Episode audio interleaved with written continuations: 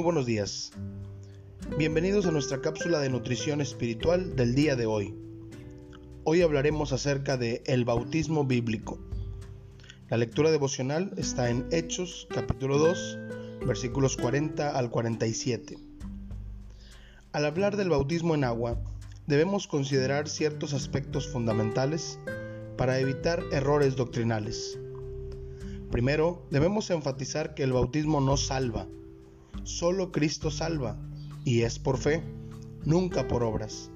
Sin embargo, cuando no tenemos la precaución debida, podemos creer que la Escritura indica el bautismo como necesario para la salvación.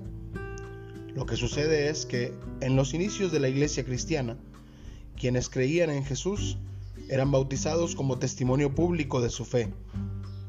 Este aspecto es el que hoy en día se ha ido dejando de considerar. Actualmente es cada vez más frecuente encontrar creyentes sin bautizar, cuando en las escrituras no hay lugar para tal situación. Es urgente regresar a las bases bíblicas y retomar la disciplina de los primeros creyentes, donde los que creían eran bautizados.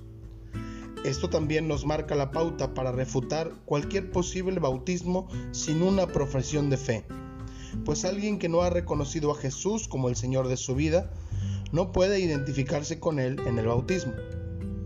Gracias a Dios por la oportunidad de dar testimonio público de nuestra fe en Cristo a través de las aguas del bautismo.